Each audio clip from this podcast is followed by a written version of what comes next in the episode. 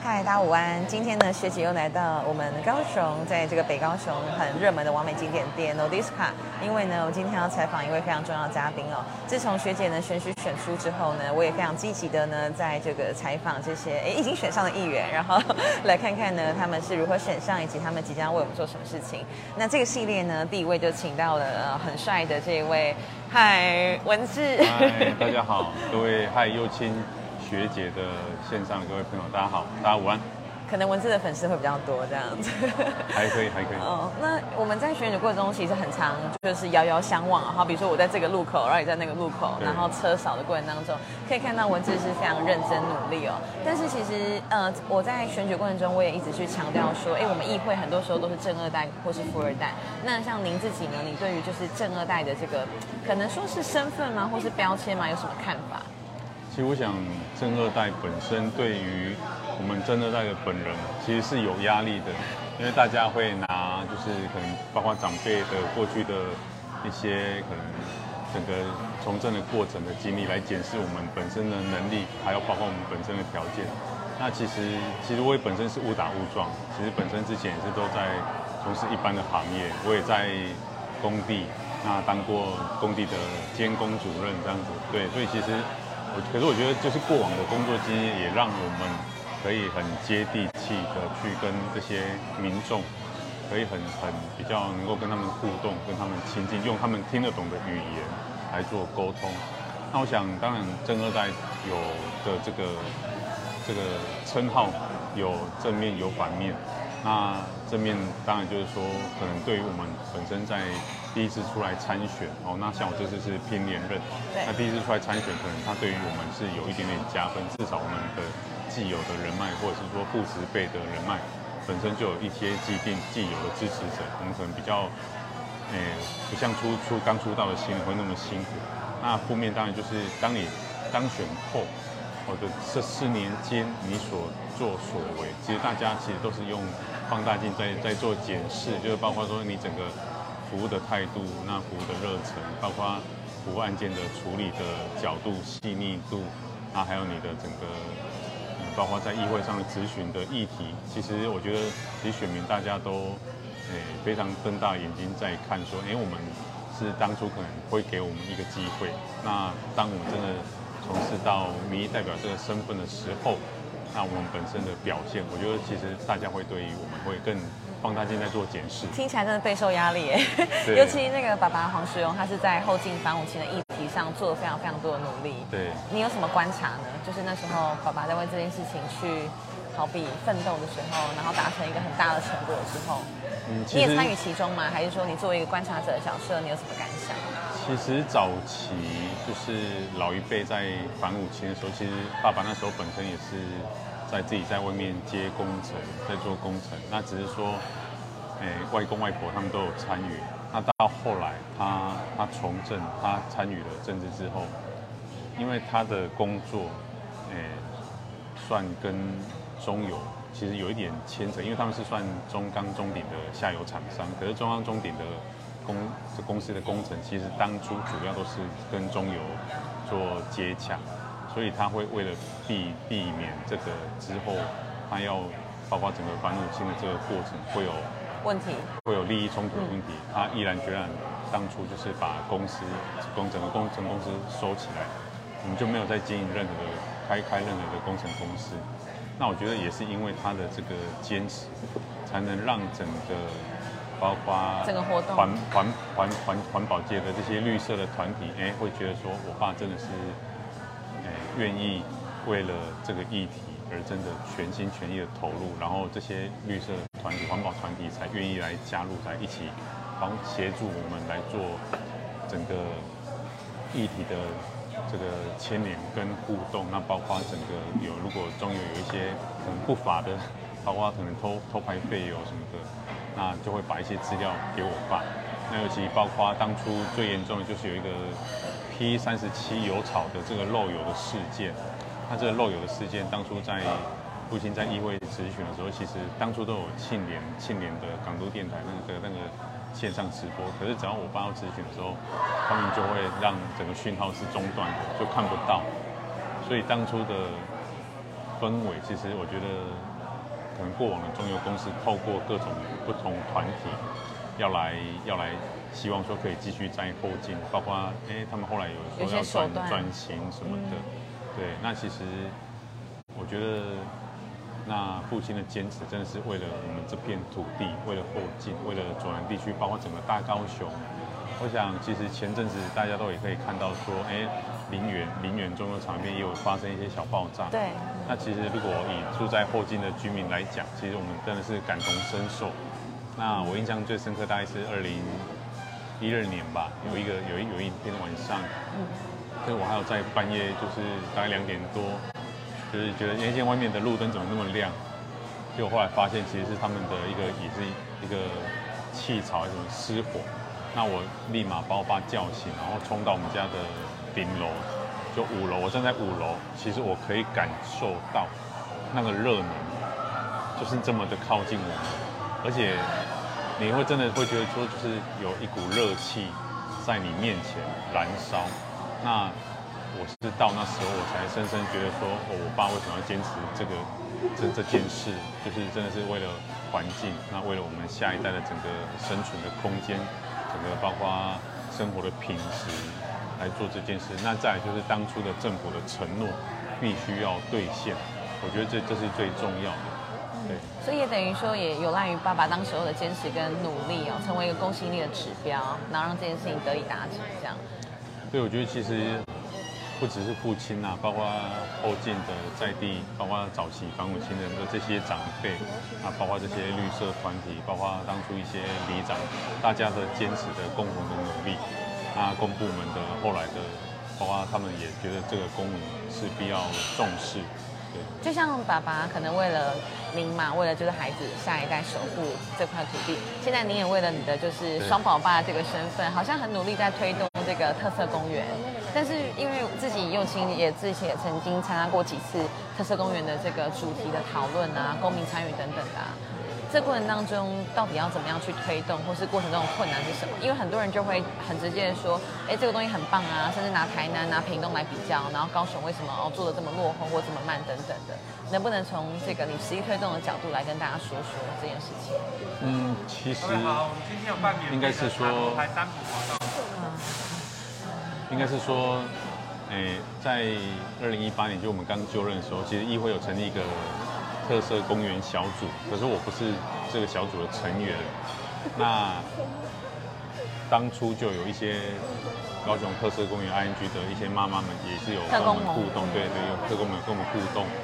那我一直到二零一九年，就是自己带小小朋友，那时候女儿才一岁半，就带她去英国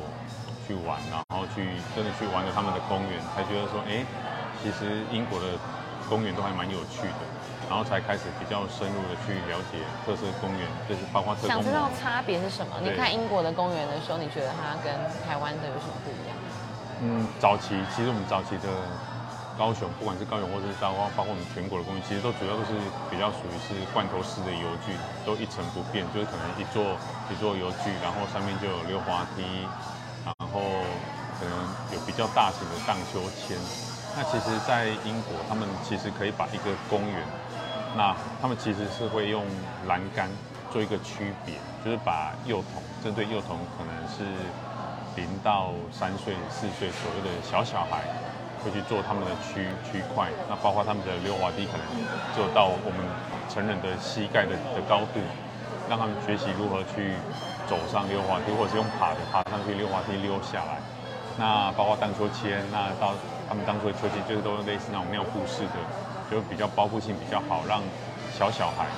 就在一岁半、两岁的小孩可以很放心的坐在上面荡荡秋千。嗯，像于凯在上面去推动那个顶泰的那个游具很像。对，那再来还有一些包括弹跳床，然后溜索。其实我觉得他们的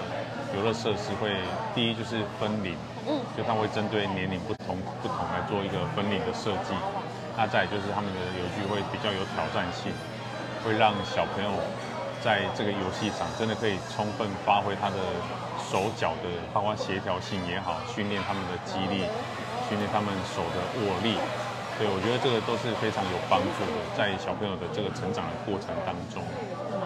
那我刚刚也在您的那个脸书看到去男子会刊那个即将可能会改变的公园，要不要说说？哎，未来左南有哪些值得期待的这个特色公园可能会？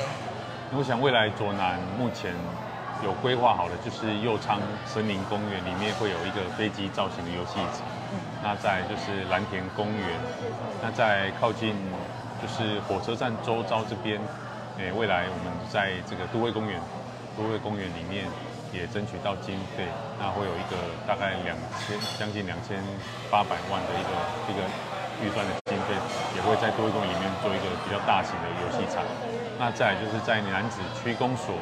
旁边停车场旁边有一个六十起的一个重化的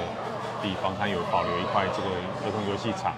那这块游戏场在前两个礼拜也刚开完说明会，那也是有建议说是不是可以做类似比较。清水设施的游戏场，因为高雄坦白讲，我们夏天真的太炎热，而且没有什么可以玩水的地方。对，有了海边之外，如果可以让小朋友在公园，那可以踏踏水，像那包括家长也可以一起玩，我觉得是对小孩还蛮蛮好的。这些公园都是很值得期待的。那也就是想了解，刚刚文字有提到说，嗯，争取的这个两千八百万的预算啊，等等的，像这些预算的可能编列啊、审核啊，还有就是这些事情是议员本来的工作吗？你大概每天都在忙什么事情？因为可能大部分的人觉得，哎，议员除了说选举的时候很常看到，然后平常可能就哎不知道在哪里这样。其实。嗯，预算的编列其实都是包括市政府，市政府编列，那我们来做审议。那只是说，我们可能在，诶，今年我们都是审议明年的预算。那所以我们在今年，我们可以包括针对我们需要觉得地方上有哪些建设，可以建议给市府，那由市府去编列这些预算。那市府如果来开说明会、开公听会，诶，那觉得当下的这些预算不足，可能就会再额外的再增加。那可是像都会公园这个，都会公园它因为它本身是隶属于中央内政部营建署，那所以这个部分就是必须要拜托立委在内政部营建署争取由中央来做补助。所以其实我们其实市政府的预算本身的预算每年其实大概都是固定的那个上下在做调整，其实能够调整的空间真的有限，真的有限。对，那我们就是如何去把。外部资源拉进来，对，或者是说，嗯，要去寻求中央的的这个补助，每年来。所以，如果包括有一些新的一些比较大型的公园，可能就是都还是需要透由中央来做补助。对，我觉得这样会对于整个高雄的这个进步会越来越看得到。那除了这个省列预算啊，然后还有预预定的那个会期的一个咨询的部门之外，因为好像每个议员都会加入委员会，您的是公务委员会，要不要也说说在这个里面的角色跟职责，跟平常在做什么事情？其实我们公务委员会主要就是在呃初期的这个审议预算，我们会有小组的审议。那我们在小组的审议，如果觉得就是就是这个公务委员会的所编列的预算。比较不合时宜，我们可以请他们，我们可以请他们做修正。那这是只有委员会的委员可以在第一阶段在小组做建议。那如果你不是这个委该委员会的委员，你只能在大会，可能就是目前我们在审议的，就是今年的预算二三读，可以在二三读提出你的建议跟看法。对，那其实我觉得不管有没有在这个委员会，其实。每个议员的职责就是包括各个部门，包括不管教育、公务、警消、卫法，那农林，其实大大家都可以去做讨论，不是说我们一定要在这个委员会才可以争取到，包括一些公地方建设或是学校的一些建设。对，我觉得有一些呃可能，呃会有一些民众的既定的的想法，会觉得说，哎，我们是不是要在教育委员会，我们才能管教育的儿少的议题？那在公务部门，我们才能针对一些可能包括建设、地方建设的争取。其其实不是，对，那只是说我们在在这个委员会，可以我们可以在初期的这个审议预算的过程，可以跟市府来做一个讨论，做一个沟通。因为像第一线先决定了我们之后要讨论的方向，先划定出来。那其实所有的议员，不管是哪个委员会，都可以一起来关注，这样。对对对。了解，那您自己最喜欢当议员这个身份的哪哪几项工作？就是你会觉得说哇，很有成就感，或是做了之后觉得，嗯，这个工作真的很棒。我，应该是说，嗯，帮民众民众的陈情案件可以帮他们做到一个妥善的处理。那再来就是像月星刚所提到的，我们目前就是在改变高雄的整个公园的形态。我觉得这个是比较身为民意代表，可以，呃，应该是说我们要为下一代，哦，就是现在角色互换，当初父亲是帮帮我们这一代，或者是我们的孩子们。那目前我的角色换成说，我们要留给下一代一个什么样的，包括生活环境也好，生活品质。那我觉得我们现在其实我们，诶，同期的这一批议员，大家对特色公园都还蛮有想法，蛮有概念的。那大家。其实身份都跟我差不多，就是都有小小孩，然后刚好有这个机会可以这样来，来让整个高雄市府来针对整个公园来做改变。我觉得，嗯，让未来让这些小孩长大，会让他们觉得说，哎，其实我们的公园也是好玩的。嗯，我觉得这是一个使命感。真的，一起来期待。那，嗯，我们在选举的时候，其实真的非常激烈嘛，尤其左南区就是二十个选九个。那这次在选举过程中，你有没有觉得，哎，也可能是因为大家检视你过去四年其实做的非常认真努力，实际走访之外，有没有什么是你觉得在选举当中可能，哎，做了之后很加分的项目，或是让你可以持续的连任的关键？身为落选人，我觉得，我觉得其实就是你这四年来的的经营，包括整个地地方的地地方基层的经营，那包括整个你的选。尤其是服务案件的处理，我觉得服务案件的处理对于我们现任的议员来讲，会是有加分的。就是说，你你这四年的处理的服务案件的量，跟你的处理服务案件的品质，跟后续的追踪，那这些这些选民就是会变成你基本的固有的支持者。那再可能从他们去拓展其他的支持者。那你如果说是在这个过程，我觉得其实跟乐色车的那个效果。因为我上次也有跟，那我这一次也有跟，我觉得其实跟乐色车的效果会，我觉得是还蛮蛮蛮不错的。就是你可以跟一些我们平常遇不到的，尤其像诶大新庄左营区这边还蛮多都大楼的。那其实当然现在可能也之后越来越困难。子母车。对，之后可能新大楼他们本身就有一些个乐色储藏室或者是子母车，那可是旧大楼他们还是必须拿下来倒乐色。那我觉得他们就是可以让我们。在第一时间可以把我们包括文宣品，我们未来想做的证件，可以递到他们手上。那可以在最短时间内，可能就是他们到车，可能就是那几分钟的时间，拉近距离的感觉。对，那我们如何去跟他们介绍我们是谁？那我们未来想做什么？我觉得那短短的时间内，可以给民众，如果他是比较算没有特定对象支持者，对我觉得他他可以去去思考。那刚刚像您讲到说，其实地方经营是有赖一般日常的陈情来累积这样的一个群众的支持嘛？这些陈情案件大概都是什么样子会来找你呢？有没有比较印象深刻的？不管是很琐碎的，或是很大的。其实有一些是，有一些是真的是需要透过律师嘛。那有一些一般来说比较多就是违建，对违建的处理案件，那包括，可能前阵子比较多检举达人，他们就会检举。是人行道骑楼停车的问题，对，那很多很多就是，其实大概就是这些这些问题还蛮多的，那包括可能嗯红绿灯的耗制的问题，那能不能多设哦可能左转道这些，对对，因为我之前很关注交通的议题嘛，那这也是我想要来问您的，你会觉得说要人行道行人入权这方面，你的想法是什么？我觉得行人路权其实我们也是都很重视，尤其是像我之前小朋友还小的时候，我们去去到台北，他们的整个骑楼，包括他们整平，可是在过往高雄好像也有推过骑楼整平，可是不晓得是包括店家的意愿跟，我觉得我们的，尤其是我去过那个汉神汉神本馆，汉神本馆的周遭的骑楼也是就是高高低低的，可是他们也不会说去接一个。可能斜坡来来来做，可是我觉得台北在这个部分，我是比较不晓得说台北他们当初是有没有什么奖励的诱因，来让这些骑楼的店家愿意来一起来推这个整平的计划。对，可是我觉得高雄这个部分真的要再再加油。那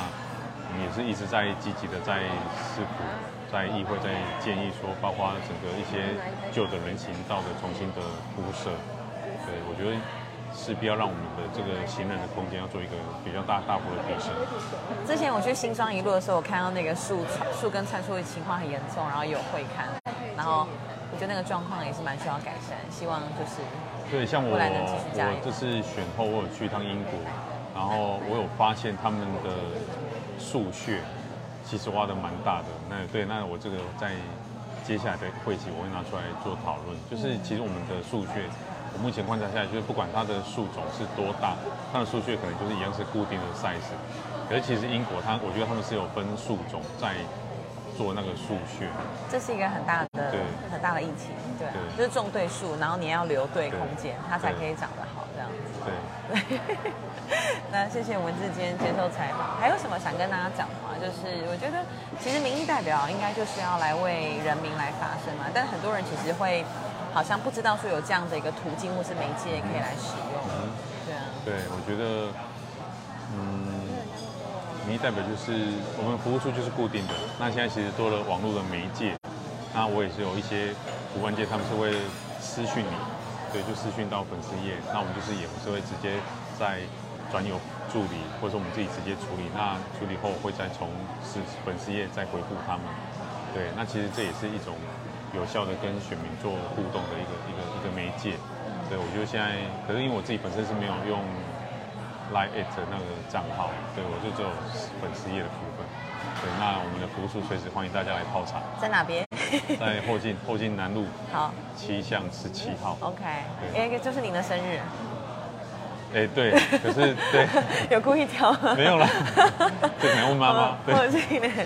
七上十七号，好，随时欢迎来找文志远。然后我们 Nodiska 这边呢，就是食物好吃，然后刚刚也有这个塔罗牌占卜的服务，待会也或许也可以使用一下。好，谢谢今天的采访，谢谢谢谢，谢谢拜拜谢谢谢谢